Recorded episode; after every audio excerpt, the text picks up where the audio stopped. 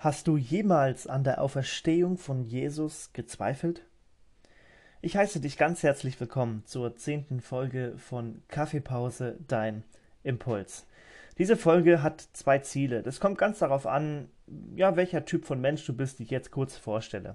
Wenn du Christ bist, das heißt, wenn du in einer lebendigen Beziehung mit Jesus Christus lebst, dann möchte ich dir mit dieser Folge Mut machen. Ich möchte deinen Glauben stärken durch das, was ich dir heute sagen möchte. Und wenn du jemand bist, der mit Jesus eigentlich noch gar nicht so viel zu tun hat, dann will ich dich vielleicht sogar ein Stück weit überzeugen, darüber nachzudenken, dass Jesus vielleicht sogar tatsächlich, historisch, tatsächlich von den Toten auferstanden ist und was das für Folgen für dein Leben hat. Ostern, so nennen wir dieses Fest, an dem wir das feiern, dass Jesus den Tod besiegt hat. Jesus starb am Kreuz und drei Tage später ist er auferstanden. So berichtet uns das die Bibel. Und etwas später im 1. Korintherbrief, Kapitel 15, da sagt der Apostel Paulus, dass daran wirklich alles hängt. Das heißt, wenn Jesus nicht auferstanden wäre, dann gäbe es kein Leben nach dem Tod, dann wäre ihre ganze Verkündigung vom Evangelium, also von der guten Botschaft von Jesus, komplett sinnlos und der Glaube wäre eine Illusion. Und dann wären wir alle sehr bedauernswerte Menschen, all die, die das glauben würden. Und deswegen sagt mal der Theologe Wolfgang Nestvogel, dass unser Glaube verglichen mit einem Kronleuchter am Osterhaken hängt. Das heißt, Ostern ist der Haken, an dem unser ganzer Glaube hängt. Das ist total wichtig, dass Ostern auch so passiert ist. Denn wenn es nicht passiert ist, ist unser Glauben an Jesus komplett sinnfrei. Bevor ich dir ein paar gute Fakten dazu liefern möchte und Argumentationen, möchte ich dir sechs ganz klare Fakten geben, bevor wir dann weitergehen und uns mit der Geschichte beschäftigen. Aber sechs Dinge, die wirklich so bestätigt und passiert sind. Erstens, das Grab von Jesus war definitiv leer. Zweitens, Jesus wurde gefoltert und gekreuzigt. Drittens, das Christentum verbreitete sich wie ein Lauffeuer in der ganzen bekannten Welt damals. Viertens, viele verschiedene Zeugen, mehr als 500, bezeugten, dass Jesus nach dem Tod gesehen wurde von ihnen selbst. Fünftens, alle Jünger wurden wegen ihres Glaubens verfolgt und zehn der zwölf Jünger starben am Ende dafür. Und sechstens, zuvor verängstigte Jünger traten nur wenige Tage später mutig auf und verkündigten die Auferstehung. So, jetzt gibt es aber auch ganz, ganz konkrete Angriffe, theoretische Angriffe an die Auferstehung von Jesus. Das erste ist die Ohnmacht. Die Ohnmacht besagt, dass Jesus nicht wirklich gestorben ist, sondern am Kreuz ohnmächtig wurde und sich später erholte. Zweitens die Halluzination, also die Anhänger von Jesus bildeten sich das nur ein, ihn gesehen zu haben. Oder die geistliche Auferstehung. Das heißt, Jesus ist nur in einem geistlichen Sinn auferstanden. Ein ganz bekannte, eine ganz bekannte Theorie ist auch der Diebstahl. Also die Jünger stahlen den Leichnam von Jesus und behaupteten lediglich, er sei von den Toten auferstanden. Oder sechstens, fünftens und letztens, von Trauer durcheinander gingen die Jünger einfach zum falschen Grab. Das heißt, sie gingen aus Versehen zu einem Grab, welches sowieso schon leer war.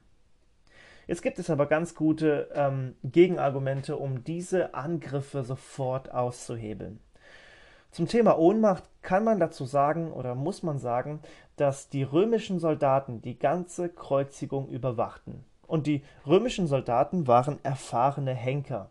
Sie wussten, was da passiert und wann jemand wirklich tot war. Und man muss dazu sagen, dass Jesus ja ein ganz besonders, in ihren Augen besonderer Krimineller war, der ganz besonders überwacht wurde.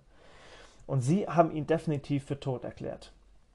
Dann stellt sich die Frage, ähm, wie konnte Jesus, nachdem er gefoltert, gekreuzigt, mit dem Speer durchbohrt, wund begraben worden sein, sich dann befreien, einen Stein bewegen und Soldaten überwältigen, wie auch noch zehn Kilometer laufen, nach Emmaus an dem Sonntag nämlich noch. Wie sollte das gehen? Und dann muss gesagt werden, dass die Evangelien, die diese Ostergeschichte berichten, historische Berichte sind und keine Gedichte, also keine Übertragungen oder so, sondern wirklich historisch berichten, was damals passiert ist. Und dazu kommt, dass die Jünger auch extrem durch den Tod von Jesus erschüttert wurden und nicht durch eine Ohnmacht. Das hätten die auch erkannt. Zum Thema Halluzination ist zu sagen, ähm, dass die Evangelien in der Bibel, also Matthäus, Markus, Lukas und Johannes, ähm, uns mehrere unabhängige Zeugnisse dieser Erscheinungen ähm, liefern. Also äh, ganz besondere Evangelien von diesen vier berichten uns unabhängig voneinander, dass, sie, dass Jesus wirklich so aufgetreten ist, also in seinem Körper wirklich so da war. Und wenn wir ehrlich sind, so viele Sinnestäuschungen kann es gar nicht geben, wenn sie unabhängig voneinander so viel von äh, diesen, ja, diesen Zeugnissen berichten. Dann, wenn es um die geistliche Auferstehung geht, ähm, muss man auch da sagen, und das hängt auch eng mit der Halluzination zusammen, dass bei mehreren Gelegenheiten und unter verschiedenen Umständen ähm, die, die verschiedensten Personen das erlebt haben und auf den auferstandenen Jesus getroffen sind und nicht nur auf einen Geist zum Beispiel. Zumal ist es so, dass die frühe jüdische Anschuldigung, äh, die Jünger hätten die Leiche von Jesus gestohlen, auch zeigt, dass die Leiche nicht mehr im Grab war.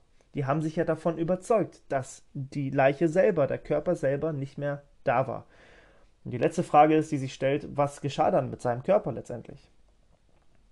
Zum Thema Diebstahl, dazu gibt es keinerlei Beweise. Und um die Leiche zu stehlen, hätten die Jünger einen ausgeklügelten Plan gebraucht. Das heißt, man hätte die Wachen bestechen müssen, man hätte ausreichend Tatendrang haben müssen, ein, einen Ort zum Entsorgen des Körpers finden müssen, falsche Zeugen und so weiter. Und jeder von ihnen hätte das Geheimnis mit ins Grab nehmen müssen. Aber die Frage ist, hätten sich die Jünger für einen Schwindel foltern und töten lassen? Zumal stand die Todesstrafe auf den Bruch des römischen Siegels und das Grab war römisch versiegelt. Der Stein war etwa zwei Tonnen schwer und er wurde nicht nur ähm, zur Seite geschoben, sondern wirklich wegbewegt. Und die Wachen sind geflohen. Und darauf stand die Todesstrafe. Das heißt, keine Wache flieht ohne guten Grund. Und die paar Jünger äh, hätten die Wachen schnell überwunden können. Also von dem her, der Diebstahl, auch der, der kann so nicht stattgefunden haben. Und das letzte ist dann das falsche Grab. Ähm, die Frage ist aber, wenn die Jünger versehentlich zum falschen Grab gingen, ähm, dann hätte man die Leiche doch nur präsentieren müssen, oder? Dann hätten die Gegner einfach die Leiche rausholen müssen.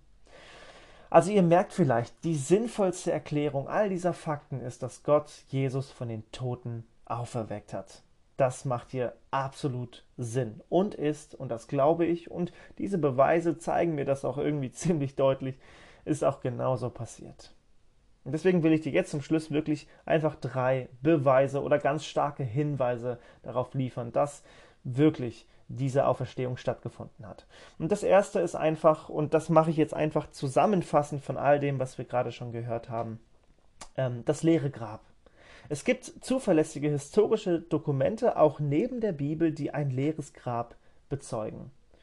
Und wenn die Leiche noch da gewesen wäre, dann hätten die Feinde sie präsentiert, um den ganzen Spuk zu beenden. Und es war für diese Feinde auch ein Spuk. Wir lesen in der Apostelgeschichte, wie sehr sich die Feinde daran gestört haben, dass diese Jünger da rumgelaufen sind und verkündigt haben, Jesus ist auferstanden. Und viele Menschen zum Glauben gekommen sind. Das wollten die Feinde eben nicht hören. Ja, die Leute von, den, von dem Hohen Rat äh, und so weiter, Leute, die sich wirklich gegen Jesus gestellt hatten. Wie erklären wir uns das leere Grab? Das Grab war definitiv leer. Dann das zweite Argument ähm, und der zweite Beweis, das waren die ersten Zeuginnen. Die ersten Augenzeugen der Auferstehung von Jesus waren Frauen, die an das leere Grab gekommen sind und denen von einem Engel gesagt wurde, Jesus ist nicht mehr da und Jesus auch begegnet sind. Das Ding ist aber, dass die Stimme der Frau zur damaligen Zeit leider vor, Gerichts, vor Gericht nicht zählte. Aber es ist eine historische Tatsache, dass es damals so war. Das heißt, äh, Frauen hatten nicht das gleiche Stimmrecht. Ein, ein, die Stimme der Frau zählte einfach nichts im Vergleich ähm, zu einem Mann. Das ist schade, aber das war eben damals so. Aber warum sollten die Evangelien von Frauen berichten, wenn sie doch Leute überzeugen wollten, dass Jesus auferstanden ist? Das hätte damals niemand gemacht. Und warum haben sie es gemacht? Einfach, weil es die Wahrheit ist. Weil es Frauen waren, die Jesus zum ersten Mal dann auch gesehen hatten und das leere Grab gesehen hatten. Und das ist ein ganz, ganz klarer Hinweis und auch Beweis dafür, dass hier die Wahrheit gesprochen wird und nicht eine Lüge ausgedacht wird, um Leute zu überzeugen. Und das dritte und letzte, und ich finde das stärkste, das sind die veränderten Menschen. In der Geschichte sind schon sehr viele für das gestorben, was sie für die Wahrheit gehalten haben. Die Jünger von Jesus aber, von denen die meisten als Märtyrer gestorben sind, für Jesus, sie hätten es gewusst, wenn die Auferstehung nicht tatsächlich stattgefunden hätte. Und die Frage ist, kannst du zehn Leute in der Menschheitsgeschichte finden, die bei klarem Verstand waren, die alle für dieselbe Lüge gestorben sind? Von der sie wussten, dass es eine Lüge war, das ist wichtig. Für ihren Glauben sind sie gestorben. Petrus, Andreas, Jakobus, Philippus, Bartholomäus, Thomas, Matthäus, Jakobus, Thaddäus, Simon, sie sind für ihren Glauben an den auferstandenen Jesus gestorben, und keiner stirbt für eine Botschaft, die er selbst nicht glaubt. Das ist ganz wichtig, dass wir das hier, ähm, das hier mitnehmen. Diese Männer, sie hätten gewusst, wenn es nicht so ist. Deswegen nochmal, viele Menschen sterben für ihren Glauben. Aber diese Männer glaubten nicht nur, sie haben gesehen, sie hätten die Wahrheit gekannt oder sie haben sie gekannt und sie hätten auch Bescheid gewusst, wenn Jesus nicht auferstanden wäre. Aber sie wussten es, weil sie ihn gesehen haben und deswegen waren sie bereit, für ihn auch zu sterben, für diese große Botschaft. Josh McDowell, ein Wissenschaftler und Theologe, der über 700 Stunden in die Forschung der Hintergründe der Auferstehung gesteckt hat, ähm, der sagte mal, die Auferstehung von Jesus ist entweder die übelste, gemeinste, herzloseste Erfindung, mit der man Menschen für dumm verkauft hat, oder das bedeutendste Ereignis der Geschichte. Und er selber glaubt, dass es so passiert ist. Und er hat sich sehr, sehr stark damit auseinandergesetzt und ganz starke Argumente auch dafür gefunden. Unter anderem die, die wir auch jetzt gesagt haben, und er sagt, dann war das das Größte, was jemals passiert ist. Es ist eins von beiden. Aber wenn es passiert ist, dann hat das was mit deinem Leben zu tun. Dann hat das Auswirkungen auf dein Leben. Das heißt, entweder stärkt das jetzt dein Glauben an diesen Jesus und hilft dir vielleicht auch mit diesen Argumenten mit Menschen ins Gespräch zu kommen darüber, oder aber du hörst das zum ersten Mal und dann will ich dir Mut machen, darüber nachzudenken. Denn diese Hinweise zeigen wirklich ganz deutlich darauf, dass es hier um eine historische Tatsache geht. Aber dann hat das was mit deinem Leben zu tun. Und dann hat das Konsequenzen. Denn dann gibt es einen Gott und es gibt einen starken Jesus, der der Sohn Gottes war und ist. Und der die Macht hat, den, Leben, den Tod zu besiegen, weil er Leben ist. Und das hat was mit deinem Leben zu tun. Und ich will dich einladen, darüber nachzudenken und die Bibel aufzuschlagen. Denn die Bibel ist Wahrheit. Sie spricht die Wahrheit. Das, die Geschichte von der Auferstehung von Jesus, das ist eine wahre Geschichte von allem, was in der Bibel steht. Deswegen mache ich dir Mut, ähm, dich diesem Wort zuzuwenden, dieses Buch aufzuschlagen. Und ich möchte dir auch mit diesem Podcast helfen, das immer mehr zu verstehen und im Glauben zu stärken. Das ist mein Ziel und ich wünsche dir sehr und hoffe, dass auch diese Folge dir dabei geholfen hat, darüber nachzudenken und dich zu stärken. Ich wünsche dir alles Gute und Jesus lebt.